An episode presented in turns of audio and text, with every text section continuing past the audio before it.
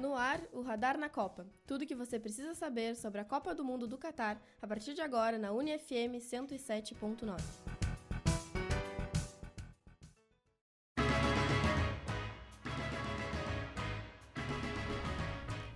Boa tarde, ouvintes da UniFM 107.9. Agora são 2 horas e 1 minuto, faz 32 graus em Santa Maria. Hoje é quarta-feira, dia 30 de novembro de 2022. Está começando o Radar na Copa, um programa do Radar Esportivo para falar sobre a Copa do Mundo. Ontem, terça-feira, dia 29, iniciamos a terceira rodada, a última da fase de grupos da Copa. Hoje é o nosso sexto programa do Radar na Copa, que vai ao ar todas as quartas-feiras aqui na UniFM, das 2 às 3 horas da tarde. Eu sou Pedro Pereira e vou apresentar o programa de hoje. Na mesa, tenho os meus colegas Antônio Oliveira e Lucas Sena, que hoje debatem aqui comigo. Boa tarde, Antônio. Tudo bem? Boa tarde, Pedro. Boa tarde, Lucas. Prazer imenso estar aqui de novo com vocês. E vamos lá. A Copa do Mundo passa muito rápido. A gente piscou e, e já estamos aí no, no, final da primeira fase. Então tem bastante jogo para a gente comentar e bastante coisa que pode acontecer. Perfeito. E uma ótima tarde para você também, Lucas. Tudo bem? Boa tarde, Pedro. Boa tarde, Antônio. Boa tarde aos nossos ouvintes. Sempre bom estar aqui para falar de Copa do Mundo. Mais uma semana se passou e ela tá passando voando, né? Daqui a 18 dias a gente já tá aí na final da Copa do Mundo, então a gente mais uma semana para falar muito sobre Copa do Mundo. Perfeito. No programa de hoje, vamos falar sobre como as seleções estão se encaminhando nesta reta final rumo ao mata-mata. Já temos algumas seleções classificadas e daqui a pouco teremos mais duas decisões. Para iniciar nossa conversa, vamos ouvir o Giro da Copa, produzido por nosso colega José Perotti. Ele nos conta algumas curiosidades sobre a Copa. É contigo, José. Boa tarde a todos os ouvintes da UniFM. Agora, o giro de notícias com alguns dos últimos acontecimentos da Copa do Catar. O Canadá está fazendo sua segunda participação em Copas do Mundo. A primeira delas foi na Copa do México em 1986. O que é importante destacar é que naquela ocasião o time norte-americano não balançou as redes. Sendo assim, na última partida do Infelizmente, tivemos alguns problemas na gravação do áudio, então vamos continuar falando já sobre a Copa do Mundo, sobre os jogos, enfim. Para começar, eu gostaria de comentar um pouco sobre a França, que jogou agora há pouco com a Tunísia e o resultado final foi 1 a 0. A Tunísia acabou marcando um gol, mas ele é... Desculpa, um segundo. A França acabou marcando um gol, só que foi anulado, então o resultado final 1 a 0. A equipe francesa já estava classificada desde o jogo contra a Dinamarca, na última sexta, e perdeu a partida de hoje contra a Tunísia, jogando com o time reserva. A seleção africana precisava ganhar e torcer para que Dinamarca e Austrália não vencessem, mas não adiantou. A Austrália venceu a partida por 1 a 0 e garantiu a segunda vaga do grupo. Muito bem, agora que os resultados e as classificações foram dadas, como que vocês veem a dinâmica desse grupo D? Aconteceu o que se esperava? A França confirma o favoritismo não apenas do grupo, mas talvez até da Copa? Bom, eu acho que falando da França, sim se confirma esse favoritismo. Apesar do, do número alto de lesões, e a gente viu agora no início da Copa o Benzema e o Nkunku não podendo estrear, saindo da, da equipe por causa de lesões. O Lucas Hernandes saindo na primeira partida também, então o número só aumentou. Mas o elenco é muito forte, o time é muito bom. E se confirma esse favoritismo, sim, primeira colocação do grupo. Uh, na partida de hoje, eles até utilizam o time reserva para dar uma poupada, tanto na, na, questão de lesões e número de cartões amarelos. E o time jogou um pouco abaixo, mas era a equipe reserva, já se esperava. A França confirma esse favoritismo. Acho que a grande surpresa desse grupo é a respeito da Dinamarca, porque se esperava muito da Dinamarca, né? Todo mundo cravava a Dinamarca como uma possível surpresa do grupo. Tinha feito uma Eurocopa muito interessante no ano passado. E, bom, termina a Copa do Mundo aí com apenas um ponto, apenas um gol marcado. E surpreendeu todo mundo, né? O último lugar do grupo. A Austrália acaba passando com seis pontos, o que ninguém esperava. O time da Austrália era tecnicamente o mais fraco desse grupo e chega aí, portanto, nas oitavas de final de uma forma surpreendente. É, eu concordo com o meu colega Antônio. A França Uh, respondeu às nossas expectativas, apesar de todas as lesões, mostrou que é forte, mesmo perdendo seus jogadores, uh, e teve o prazer de poder poupar os seus jogadores na última rodada da fase de grupos, assim como provavelmente fará o Brasil seleções já classificadas com seis pontos, uh, poupando de lesões, numa Copa que está sendo muito física. Se você quer chegar até a final, tem que jogar sete, jo sete jogos em menos de um mês. É algo que dá muito do físico dos atletas E a França teve esse poder, né, já classificado em primeiro do grupo, de poder poupar hoje diante da Tunísia. Claro, perdeu para a Tunísia, que estava suando, jogando a vida pela classificação, mas acabou que para a Tunísia não valeu de nada, porque a Austrália venceu a Dinamarca, que para nós aqui Uh, acredito que uma das maiores decepções dessa Copa do Mundo, depois da grande Eurocopa, apenas um ponto. Uh, a situação vai ficar difícil pelo lado da Dinamarca, que é a primeira vez na história que eles não se classificam para a próxima fase. Das cinco Copas que já havia sido disputada antes, todas a Dinamarca avançou pelo menos às oitavas de final. É, a grande decepção desse grupo, mas se a pergunta assim respondida, a França respondeu às nossas expectativas. Segue como favorita, junto com Brasil, uh, talvez Inglaterra e Portugal, ao título da Copa do Mundo. É, e é, esse time da França ele surpreendeu muita gente no, na questão de enfrentar muito bem essa, as lesões do time, né?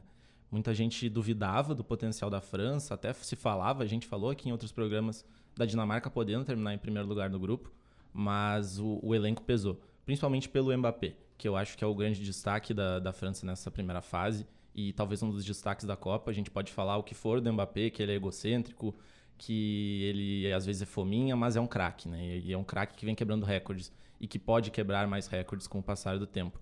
Eu destaco também a presença do Theo Hernandes na lateral esquerda, que mudou o panorama do jogo contra a Austrália. Ele entra no lugar do Lucas Hernandes, irmão dele, inclusive, e eu confesso que eu não entendi por que ele não começou, mas enfim, ele entra no, no, no decorrer da partida, muda o jogo, já deu algumas assistências durante essa Copa e dá uma dinâmica muito forte uh, no ataque da França. Ele aparece muito bem lá, já aparecia muito bem no Milan e agora consegue repetir isso muito bem na seleção.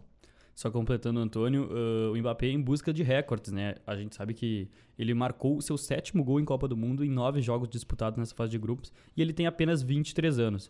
Então, olhando para longas datas, a gente já começa a ver um possível maior artilheiro da história das Copas, né? Um jogador que aos 23 anos já marcou 7 gols, olhando para frente o recorde de 16 gols do Miroslav Klose. Então, já a gente já consegue dar uma olhada para o Kylian Mbappé como aquele cara que pode ser o maior artilheiro da história das Copas. Perfeito, Guris. Mas agora, além da poderosa França do Mbappé e da Austrália, tem outras seleções que já se classificaram. Uh, pelo grupo A, Holanda e Senegal. Pelo grupo B, Inglaterra e Estados Unidos. O Brasil pelo grupo G e Portugal, Portugal desculpa, pelo grupo H. Dessas seleções, além do Brasil, eu gostaria de destacar Inglaterra e Portugal. O time português venceu Uruguai e Gana na fase de grupos. O que, que vocês podem destacar ou alertar sobre o time de Portugal? Bom, uh, Portugal, na fase de grupos, sofreu muito no primeiro jogo diante de Gana. Uh, no primeiro tempo, Gana se defendeu e conseguia sair bem nos contra-ataques, mas foi um primeiro tempo muito parado, com posse de bola de Portugal, que não conseguia ultrapassar aquele bloqueio. Então já se mostrou com dificuldades para passar por defesas fechadas. Uh, assim como seleções como o Brasil encontraram diante da Suíça, mas normalmente essas equipes que têm um poderio ofensivo melhor conseguem lidar bem com isso. Portugal sofreu até que conseguiu um pênalti com o Cristiano Ronaldo e após abrir o placar, o jogo se abriu. Gana foi para frente, abriu espaço para Portugal e Portugal conseguiu uh, vencer a partida. Diante do Uruguai, uma partida mais, mais competitiva, podemos dizer assim. Novamente, Portugal saindo na frente num cruzamento do Bruno Fernandes. Uh, o Cristiano Ronaldo não chega a tocar na bola e confunde o goleiro Rocher, acaba abrindo o placar para Portugal e o jogo se abre da mesma forma que foi contra a Gana. Uh, Uruguai tem que ir para cima para buscar o resultado e nos contra-ataques uh, Portugal conseguia ir ao ataque, convertendo o pênalti já nos acréscimos do segundo tempo. Então, o que, que eu tenho a dizer para Portugal? Portugal tem dificultado seu jogo quando precisa atacar o seu adversário se defendendo.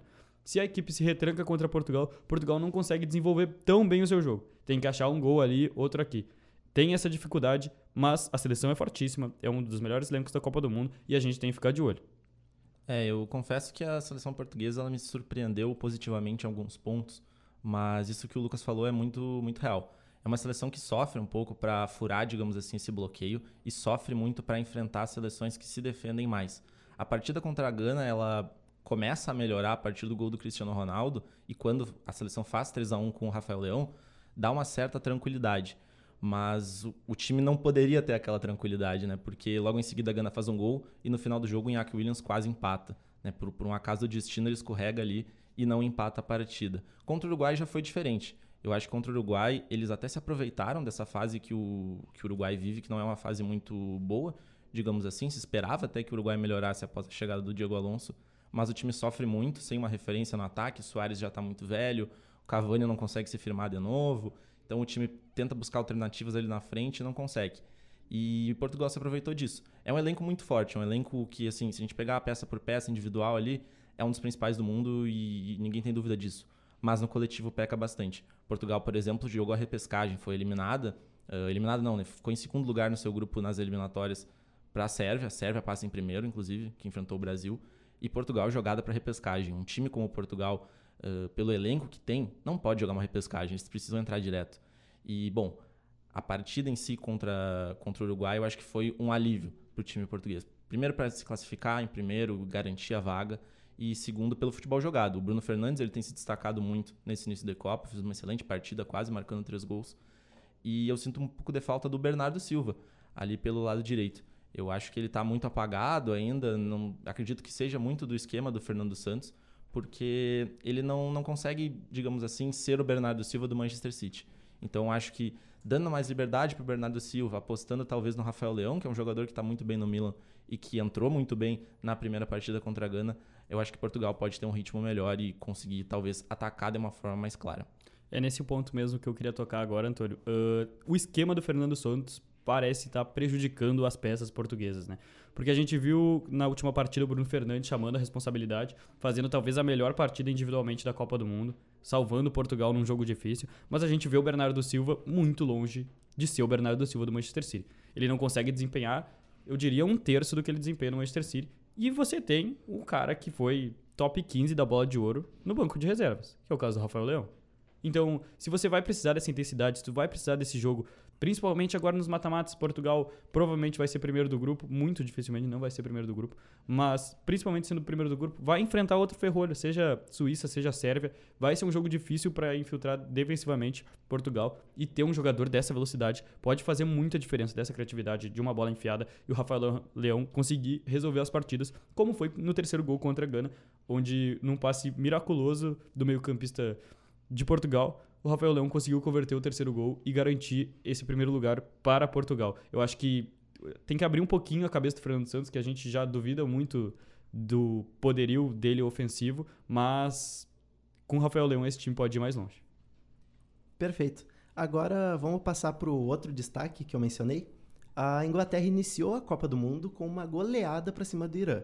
Depois ficou no 0 a 0 contra os Estados Unidos e ontem venceu o país de Gales por 3 a 0.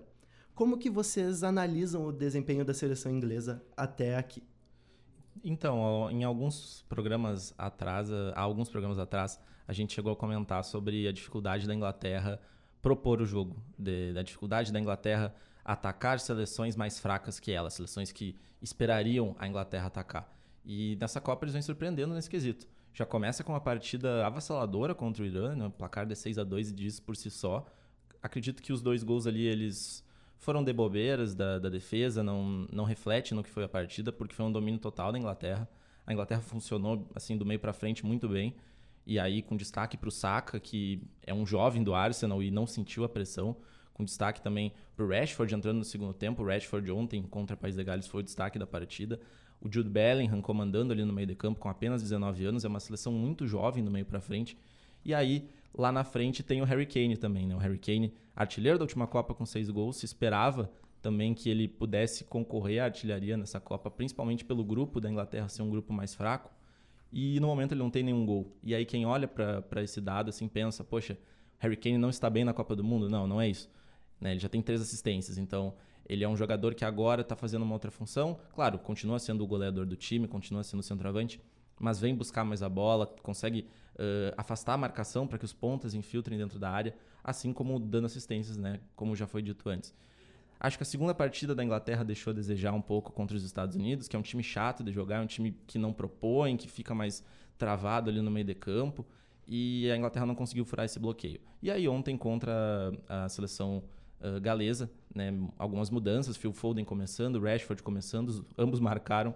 E o Rashford aí foi o destaque da partida, acho que ele se candidata agora a aparecer nas próximas rodadas como titular. Eu sinceramente não sei quem o, o Gareth Southgate tiraria, porque o Saka está muito bem. O Sterling, querendo ou não, é uma peça fundamental do time, é uma das referências e um dos líderes desse time. Então, achar espaço para o Rashford vai ser difícil, mas é aquela dor de cabeça boa para o treinador. Com certeza. E eu queria destacar, além disso, uh, o que o Gareth Southgate trouxe para o jogo diante de Gales, né? Contra os Estados Unidos, ele joga só com dois volantes, o Declan Rice e o Jude Bellingham, uh, dois jovens, né? E ele traz a experiência para o jogo contra Gales. Ele viu que não fluiu o jogo contra os Estados Unidos. Foi um dos jogos mais feios da Copa.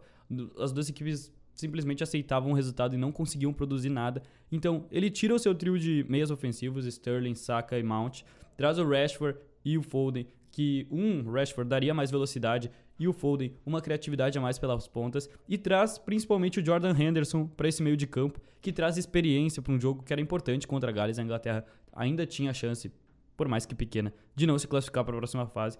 Traz o Henderson para campo, dá maturidade para esse meio de campo que flui melhor diante de Gales. Claro, Estados Unidos, uma equipe muito mais, muito mais qualificada, não, mas mais qualificada que Gales.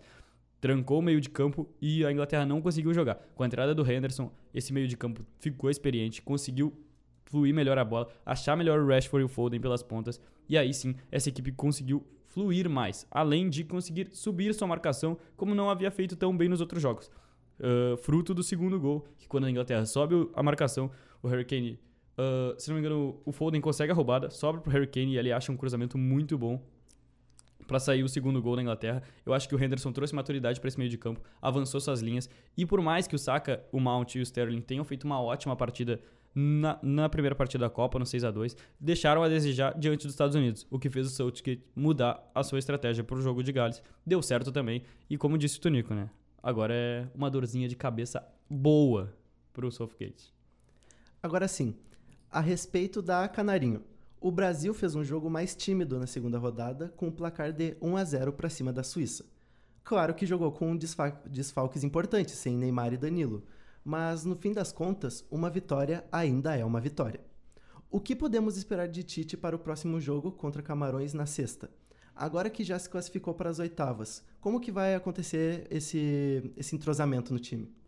Bom, uh, começando pela partida diante da Suíça, eu vejo que o Brasil sofreu diante da Suíça, assim como todas as outras equipes vão sofrer. É um time que se retranca. Claro, por ser o Brasil, a gente deveria produzir mais ofensivamente do que foi produzido. Mas a gente estava sem o nosso principal criador, que é o Neymar, e isso, querendo ou não, faz falta. A gente conseguiu uh, achar um gol numa bela jogada trabalhada, com as mudanças do Tite no segundo tempo, a equipe veio a fluir, ele trouxe o Rodrigo, trouxe o Bruno Guimarães e, e trouxe o Gabriel Jesus e o time começou a fluir melhor no ataque do que no primeiro tempo. Isso foi crucial. Com as mudanças, o time do Brasil avançou no campo e principalmente dá um destaque que não foi tão falado, mas para o Bruno Guimarães. Quando ele entra, ele consegue mudar completamente o meio de campo da seleção brasileira. Rodrigo e Gabriel Jesus foram muito bem, foram muito bem.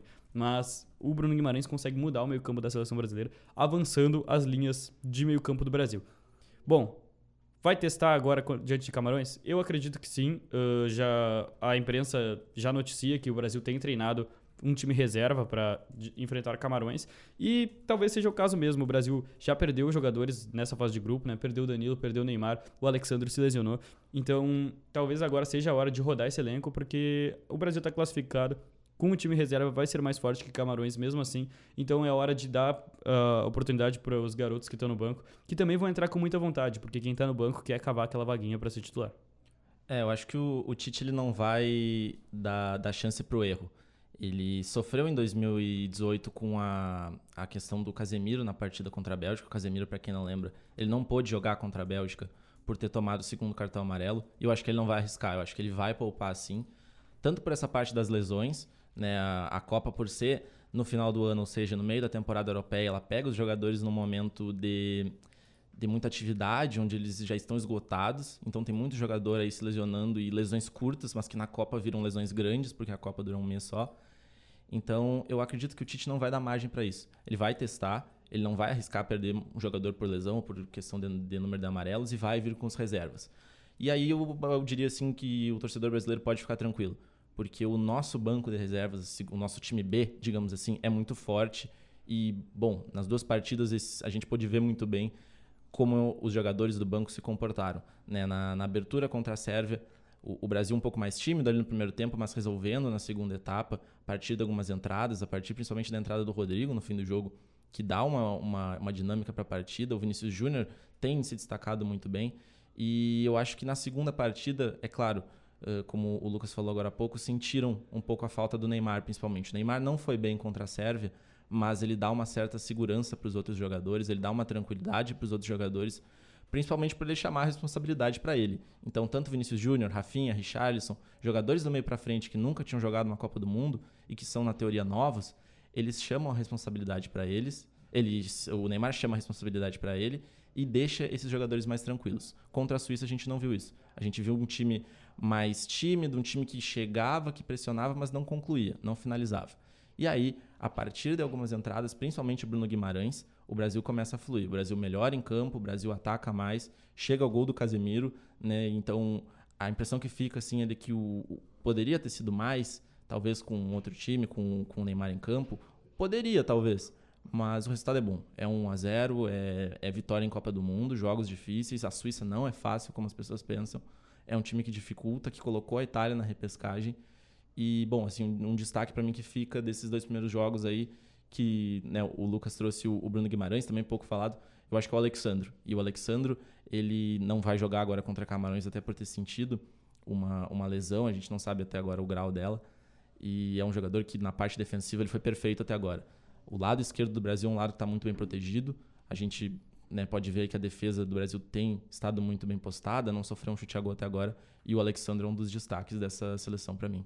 É, e muito se falou nos últimos dias, né? Após o gol do Casemiro, Casemiro ser o melhor volante do mundo, né? A mídia veio à tona nisso. Mas vale lembrar, né? Que o jogador que mais rouba bolas na seleção brasileira é o Alexandre, como foi destacado pelo, pelo Antônio. É um lateral que, tipo, veio meio contestado para essa Copa do Mundo, até porque a safra de laterais, laterais esquerdos não é tão grande, mas ele tá dando conta do recado e tá sobrando, principalmente defensivamente.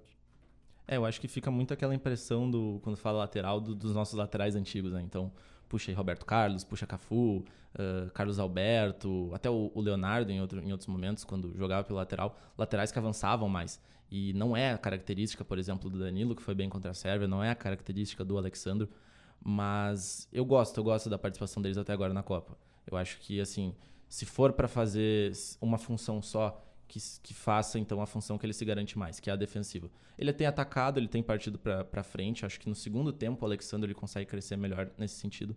Mas se, se depender, assim, escolher o lado defensivo dele, o lado ofensivo, que fique no lado defensivo, porque a gente sabe que ele vai muito bem. Realmente, o Brasil é um elenco que tem várias distinções e consegue mandar bem com qualquer um dos jogadores, com várias opções. Mas ainda hoje, mais duas seleções classificam. A Polônia enfrenta a Argentina e a Arábia Saudita o México. Ambos os jogos válidos pelo grupo C, que até o momento está da seguinte forma: Polônia em primeiro lugar, com 4 pontos. Em seguida vem a Argentina, com 3 pontos. Em terceiro, a Arábia Saudita, que também tem 3 pontos, mas perde no saldo de gols. E em último, o México, com 1 ponto. Para se classificar, a equipe mexicana precisa vencer a Arábia e torcer para que a Polônia vença a Argentina. O que podemos esperar desses dois jogos importantíssimos, tanto para a Argentina quanto para o México? É, a Argentina foi, de certa forma, uma decepção na primeira rodada quando perde para a Arábia Saudita. No, no, segundo jogo começa um primeiro tempo mais tenso com o México, mas depois, a partir de algumas entradas, eu destaco a do Enzo Fernandes, que mudou o jogo. Eh, a Argentina consegue ficar mais tranquila, faz dois gols e, bom, chega para essa última rodada mais tranquila, digamos assim. Mas ainda assim, existe uma preocupação, que a Argentina precisa fazer o dela. A Argentina precisa vencer a Polônia para garantir o primeiro lugar, para se classificar de forma tranquila. Eu acho que a Argentina tem favoritismo pela camisa, pelo elenco. É um futebol mais vistoso que a Polônia. A Polônia não é um time que, que me agrada dentro de campo. Eu não, não, não gosto muito do estilo de jogo da Polônia. Acho que eles conseguiram ali duas bolas muito interessantes contra a Arábia Saudita e saíram vencedores. Num jogo que a Arábia Saudita foi bem. Então, é para ficar de olho, é, é, é, ver como vai ser a postura. Esse time da Argentina chegou na Copa do Mundo como favorita, com uma confiança lá em cima, mas a partir do momento que a Arábia Saudita empatou aquele jogo na estreia, a confiança foi lá embaixo. A Argentina voltou a ser aquele time com medo, aquele time afobado, que, que perde bolas fáceis, que erra muitos passes, que não consegue concluir, não consegue chegar. E tem que ver, tem que ver como vai se comportar dentro de campo. A Polônia acredito que vai ficar um pouco mais recuada por ser líder do grupo, a Polônia já tem o resultado com ela. Um empate classifica a Polônia. E aí, no outro confronto, eu acho que vai ser bem interessante. O México não, não mostra ainda aquele futebol mais vistoso. Acho que pela falta do Raul Jimenez, principalmente, que está no banco de reservas, mas não tem muito ritmo de jogo.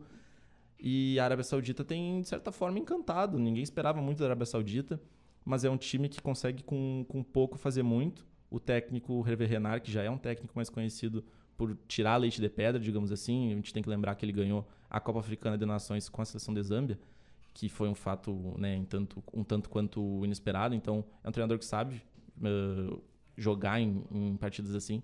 E eu acho que eles podem surpreender. Eu não, não acharia agora, como achava no início da Copa, um absurdo, por exemplo, a Arábia Saudita passar de fase.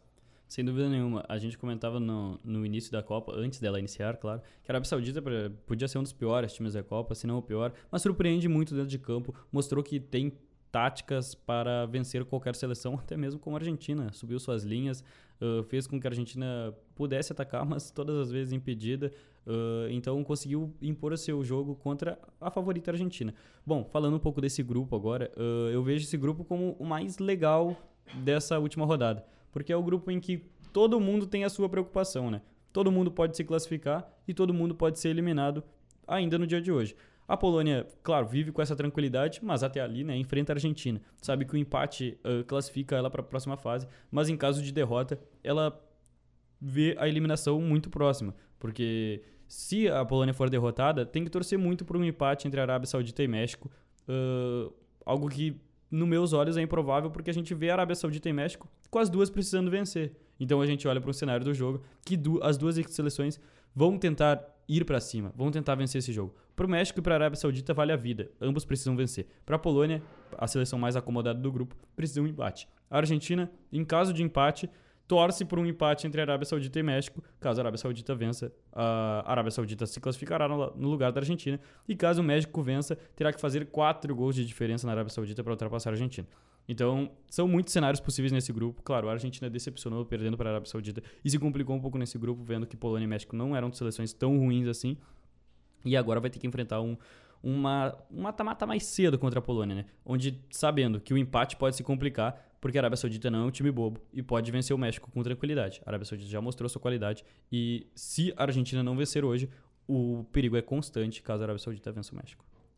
Agora, saindo um pouco dos jogos decisivos, eu queria perguntar a você se vocês têm alguma campanha de alguma seleção na Copa do Mundo que, quando vocês lembram, vocês ficam sem acreditar que realmente aconteceu. Que é aquele time que conseguiu avançar tanto ou se recuperar em tão pouco tempo.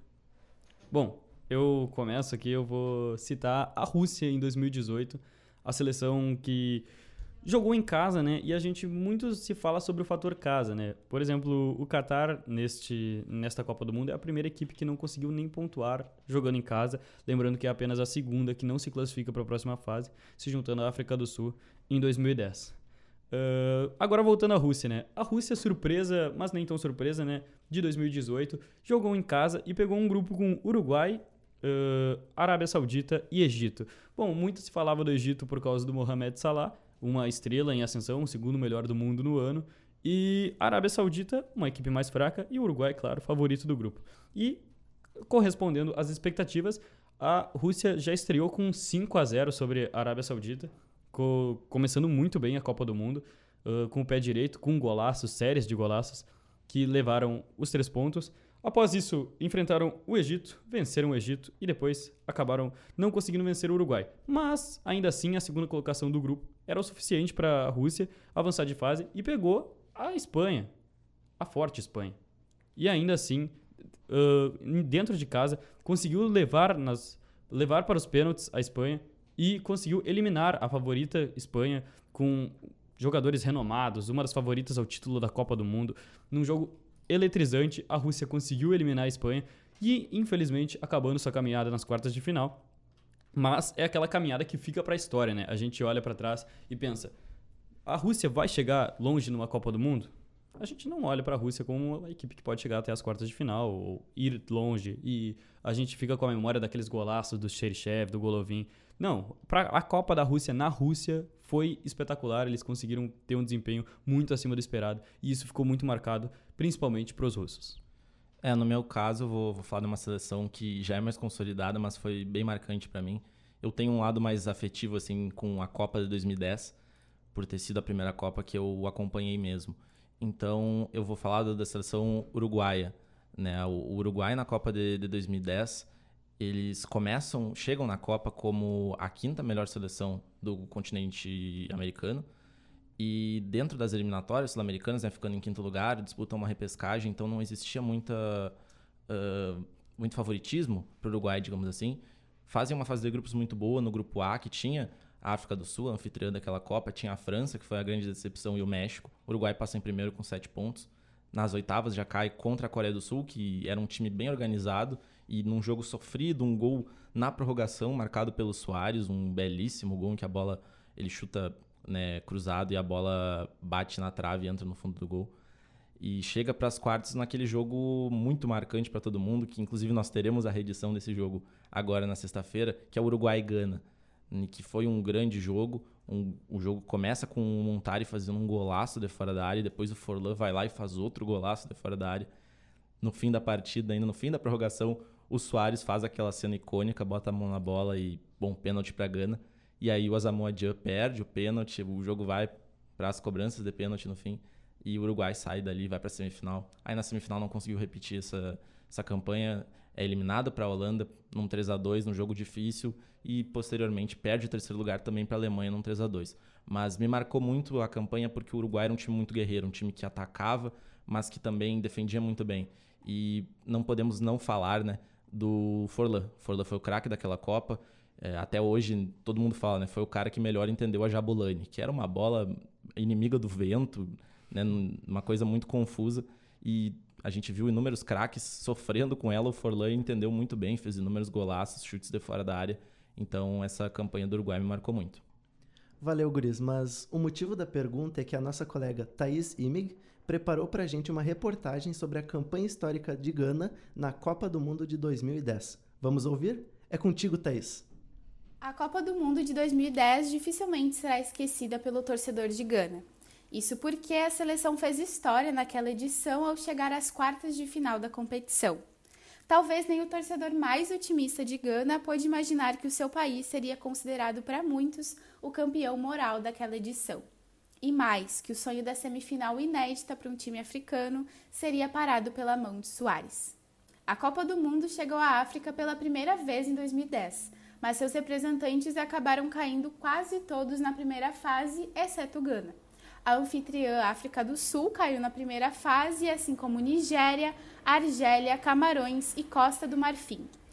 A Gana caiu no grupo D daquela Copa, junto com a Alemanha, a Austrália e a Sérvia. Os africanos venceram a Sérvia, empataram com a Austrália e caíram diante da Alemanha. Assim, avançaram em segundo lugar no grupo. As oitavas de final foram bastante duras. Gana e Estados Unidos se enfrentaram em uma partida que só foi decidida na prorrogação. Um gol de Asamoah Gyan, o seu terceiro naquela Copa, garantiu a passagem de Gana às quartas de final, igualando os melhores resultados africanos na história das Copas. Camarões, em 1990, também passou às quartas de final e o mesmo aconteceu com Senegal, na Copa do Mundo de 2002. E o árbitro apita! Fim de jogo em Luxemburgo! A seleção de Gana está classificada para as quartas de final. Assim, Gana chegou às quartas de final e tinha a seu favor o fato de estar jogando no continente africano e, claro, contar com a simpatia de muitos do continente e outras torcidas que se formaram ao redor do mundo. O adversário, porém, não era nada fácil. O Uruguai também vinha embalado após a vitória contra a Coreia do Sul nas oitavas de final. Gana saiu em vantagem na partida em um chute de fora da área de Montari, aos 47 minutos do primeiro tempo. Mas logo veio o empate. Em uma cobrança de falta de Diego Forlan para a área, a bola passou por todo mundo e entrou. O gol de empate uruguaio aconteceu logo no começo do segundo tempo, aos 10 minutos, e assim permaneceu pelos 90 minutos do jogo e mais os acréscimos. No final da prorrogação, um lance que dificilmente será esquecido pelo torcedor de Gana e por quem acompanhou aquela edição da Copa do Mundo. Após uma cobrança de falta pela direita, Stephen Apiá finalizou a queima-roupa e Soares em cima da linha impediu o gol. mas a bola ainda ficou no alto e quando o jogador de Gana tocou de cabeça em direção ao gol, Soares colocou a mão na bola, espalmando para longe. O árbitro de Portugal imediatamente apontou o pênalti e expulsou o atacante uruguaio. Nesse momento, o Gana colocou a mão na vaga da semifinal. A Samoa Jean, destaque do time, tinha a chance de cobrar o pênalti e definir o jogo. Confiante, o camisa 3 partiu para a cobrança e chutou forte, no meio, só que a bola tocou no travessão e saiu. Bandeira marcou a falta. Partiu, jogou na área, o desvio, tá vivo ainda. Muslera passou, olha o gol. Em cima da linha, salva. Foi pênalti. Foi pênalti. Tirou com a mão o uruguaio. Tirou com a mão o uruguaio. O juiz viu, o bandeira foi pro fundo. Tá expulso Soares. Penalidade máxima. Uruguai vive um drama de poder ser eliminado num pênalti sem a cobrança de pênaltis. Na trave para fora, de Com o tempo estourado, o árbitro encerrou o jogo imediatamente após a cobrança. Em meio a lamentações dos jogadores de Gana, os uruguaios celebravam, inclusive o Soares, que estava próximo ao túnel e acompanhava o que acontecia. Na cobrança de pênalti, os dois times marcaram em suas duas primeiras cobranças. Na terceira rodada, Andrés Scott cobrou pelo Uruguai e marcou, mas o capitão John Mensah perdeu. Foi salvo por Maxi Pereira, que também perdeu para o Uruguai, mas Gana voltou a perder na quinta cobrança. E Louco Abreu, com sua famosa cavadinha, colocou o Uruguai na o semifinal. Que era a esperança de Gana vira de novo sufoco. Ele gosta da cavadinha, Vai louco Kleber. Abreu. Ele gosta da cavadinha. Na Copa do Mundo, Caio. Gente do céu. Bom, tá 3 a 2 pro Uruguai. Se Gana, se o se o Abreu fizer o gol, ele faz 4 a 2 e acaba. Agora tem torcedor do Uruguai e do Botafogo na parada. Louco Abreu de pé esquerdo. Será que ele é tão louco assim? Cavadinha. Se ele fizer, o Uruguai está na semifinal. Partiu Abreu, pé esquerdo na bola de cavadinha. Gol!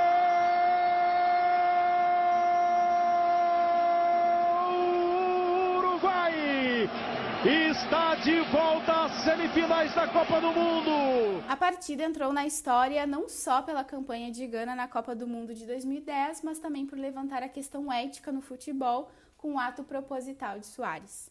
Mesmo com a derrota dolorosa, para muitos Gana saiu como campeã moral daquela edição e com simpatizantes em todo o mundo.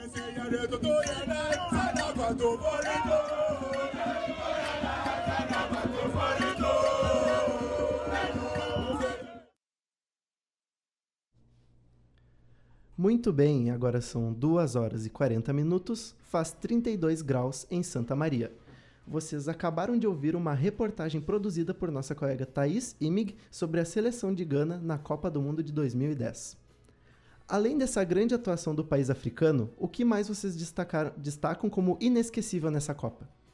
Olha, eu acho que a festa do torcedor sul-africano foi bem legal, foi bem, bem interessante e trouxe muito forte esse lado ah, do ânimo da Copa do Mundo, né? A gente olhava para arquibancada e independente do jogo, às vezes eles estavam ali e nem se importavam muito com a partida em si, não conheciam muito dos jogadores, mas estavam fazendo festa.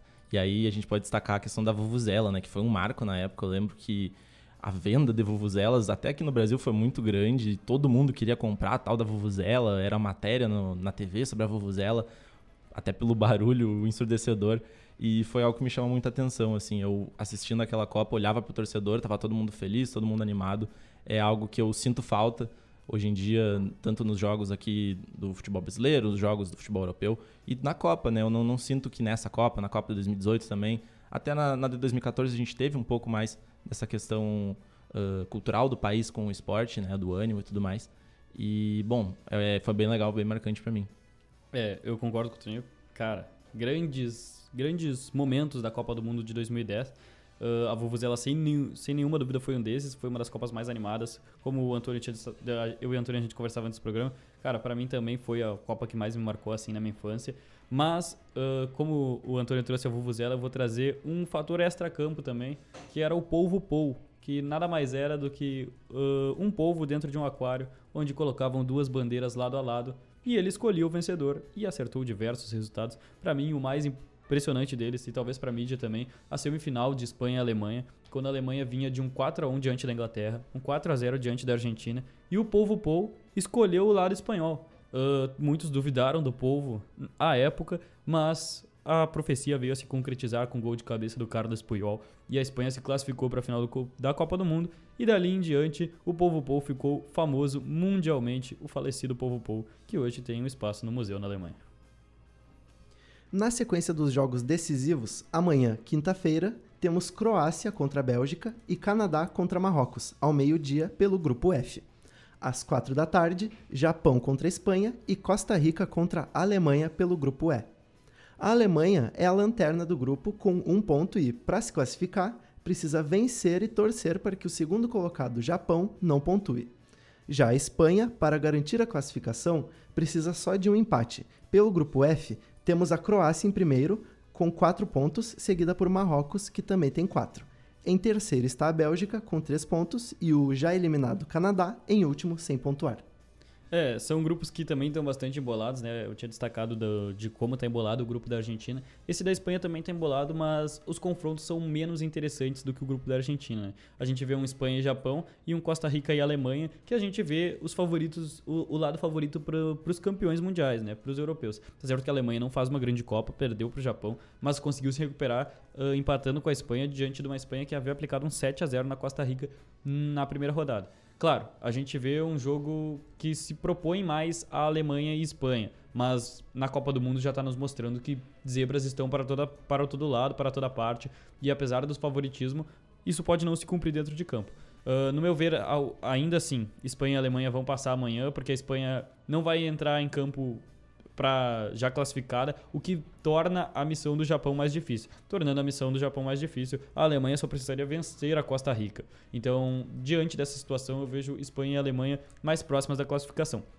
No grupo F, Croácia, Marrocos, Bélgica e Canadá, a gente já viu um cenário em que o Canadá está eliminado, joga uh, apenas para cumprir tabela com Marrocos. Marrocos que já enfrentou os dois europeus do grupo, Croácia e Bélgica, saindo com um empate diante da Croácia e uma vitória surpreendente diante da Bélgica mas nem tão surpreendente assim. A Bélgica é uma das grandes decepções dessa Copa do Mundo. Marrocos já enfrenta Canadá praticamente uh, garantindo o seu resultado, a não ser que o Canadá venha para vencer esse jogo o, e complicar a vida de Marrocos. Mas Marrocos joga com mais tranquilidade do que Croácia e Bélgica, que fazem praticamente um 16 avos de final, né? Uma partida antes das oitavas, que é aquele mata-mata que quem vencer classifica e o empate favorece a Croácia o momento da Bélgica é péssimo. A Croácia conseguiu uma boa vitória diante do Canadá. Então esse jogo talvez seja o mais interessante do dia de amanhã, dependendo de como funcionar o grupo E.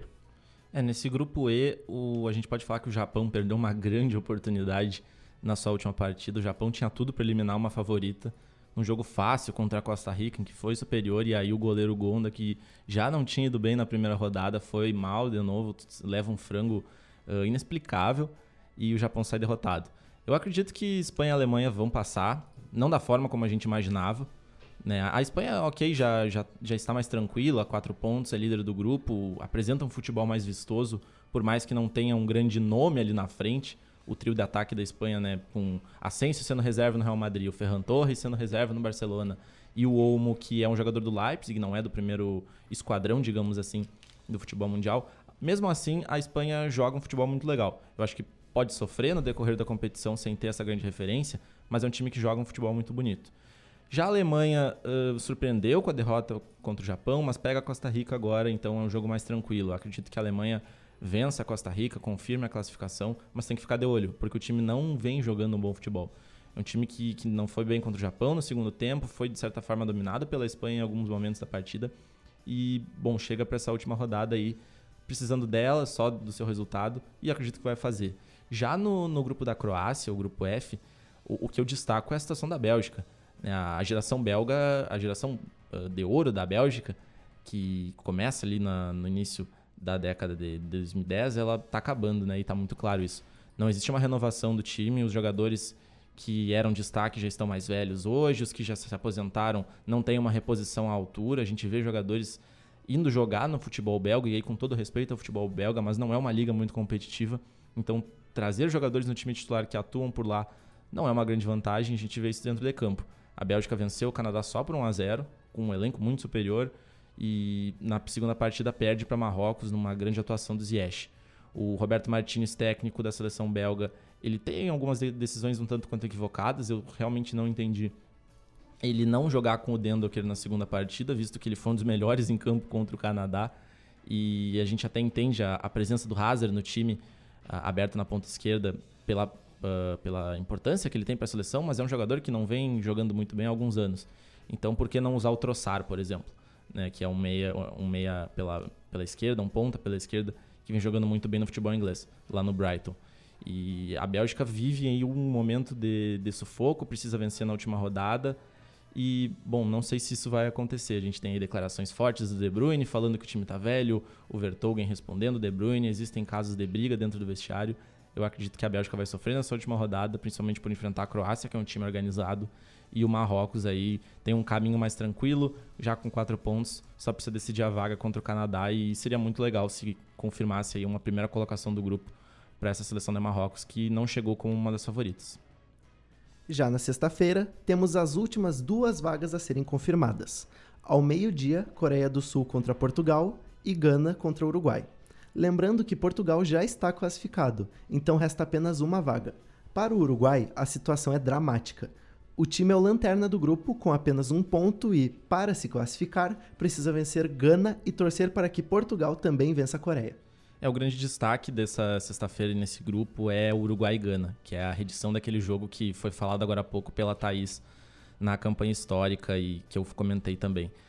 É um jogo que é um tudo ou nada para o Uruguai, porque se não vencer não passa. Precisa atacar, precisa propor o jogo e a seleção de Gana já está mais confortável. É o segundo lugar do grupo com três pontos, fez uma partida bem uh, interessante no, no aspecto ofensivo contra a equipe da Coreia do Sul foi bem também no ataque contra uh, Portugal. Peca um pouco lá atrás, peca um pouco na parte defensiva, já sofreu cinco gols em dois jogos, mas né, com, com o Kudus ali no meio de campo como referência, armando e atacando, eu acho que Gana pode chegar muito forte para esse jogo contra o Uruguai e surpreendendo, porque ninguém colocava a Gana como uma possível classificada para as oitavas. E agora, pelo que a gente está vendo, é um futebol mais vistoso que o Uruguai, eu não me surpreenderia se passasse. Sem dúvida nenhuma. Gana já mostrou que tinha armas ofensivas o suficiente para até mesmo marcar em Portugal, quase empatar com Portugal quando jogou contra a Coreia. Uh, abriu a vantagem, acabou cedendo, mas conseguiu voltar no placar. Então é uma equipe que não está a passeio. Gana veio mostrar que pode jogar futebol uh, em alto nível, se classificar para as próximas fases e quem sabe sonhar, né? Tá certo que o segundo colocado do grupo provavelmente enfrentará o Brasil, vai ter vida muito difícil nas oitavas de final, mas passar da fase de grupos para a Gana já é, já é um grande feito para quem vinha num grupo com Portugal e Uruguai, uma campeã do mundo, outra equipe altamente qualificada. Então, Vai ser um mata-mata, assim como outros que nós já citamos, mas Gana e Uruguai, sem dúvida, é o jogo que atrai tudo para esse grupo. Claro, a Coreia do Sul não está morta, mas a, mas jogar diante de Portugal, sabendo que Gana ou Uruguai podem fazer o seu resultado na outra partida, é muito complicada a situação da Coreia do Sul. Esse grupo fica interessante na última rodada, mas principalmente pela reedição das quartas de final de 2010. Ainda na sexta-feira, mas às 4 horas da tarde, temos Sérvia contra Suíça e Brasil contra Camarões. Lembrando que o Brasil já está classificado e a segunda vaga, por enquanto, está com a Suíça, que ocupa a segunda posição com três pontos. Camarões é o terceiro, com um ponto, e a Sérvia o quarto, também com um ponto. Os jogos das oitavas de final começam no sábado, ao meio-dia, com o jogo entre Holanda contra Estados Unidos. Bom, no, no, grupo do Brasil, a gente vê uma situação bem semelhante ao grupo de Uruguai e Portugal, né? Portugal representaria o Brasil, a equipe com seis pontos, que enfrenta uma das equipes que tem apenas um ponto, né? no caso a Coreia do Sul, e o Brasil enfrenta uh, Camarões, fazendo com que a situação de Camarões e Coreia do Sul seja muito difícil de classificação, e trazendo um mata-mata para a fase de grupos, Suíça e Sérvia, Gana e Uruguai. Bom, a Suíça, assim como Gana, joga pelo empate para classificar para a próxima fase, mas talvez quali, uh, em qualidade a Sérvia seja melhor. A gente viu uma Sérvia que derrapou contra Camarões, que não podia ter derrapado, abriu 3 a 1 e acabou sofrendo a virada numa atuação espetacular do Abubacar, que quando vem pro jogo ele consegue mudar a partida e Camarões consegue esse empate. Claro, vai ser muito difícil de Camarões vencer o Brasil e sonhar com essa classificação, até mais difícil do que a Coreia do Sul diante de Portugal, mas dito isso, a Sérvia perdeu a oportunidade que tinha de tentar empatar em pontos com a Suíça e lutar pelos critérios de desempate. Agora vai ter que jogar um jogo que vai ser necessária a vitória para caso queira ir para as oitavas de final e a Suíça joga por esse empate diante da Sérvia. Camarões e Brasil, a missão de Camarões é praticamente impossível e o Brasil vem pelo 100%, vem provavelmente poupando para conquistar essa, essa vaga em primeiro e enfrentar o segundo grupo H.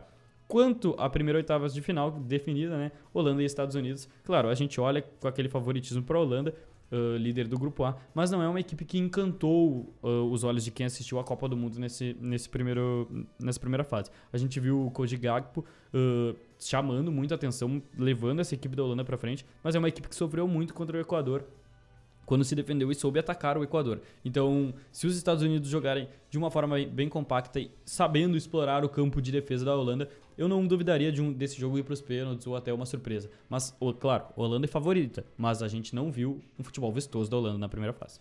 É, sobre Holanda e Estados Unidos, eu acredito que a Holanda vai confirmar o favoritismo, por mais que não tenha surpreendido muito nessa primeira fase da Copa do Mundo. Mas o meu destaque fica para a partida de sexta-feira de Sérvia e Suíça, porque é uma partida que tem tudo para ser muito tensa dentro e fora de campo. Né? Em 2018 essa partida já aconteceu com vitória por 2 a 1 da Suíça e na ocasião o Shaqiri e o Chaka, que são jogadores da Suíça de origem kosovar, ou seja, família que nasceu no Kosovo, eles provocaram de certa forma, né? foi visto como provocação uh, a torcida da Sérvia e o povo da Sérvia, porque a Sérvia entende que o, o Kosovo é um, um, estado que pertence a eles, digamos assim.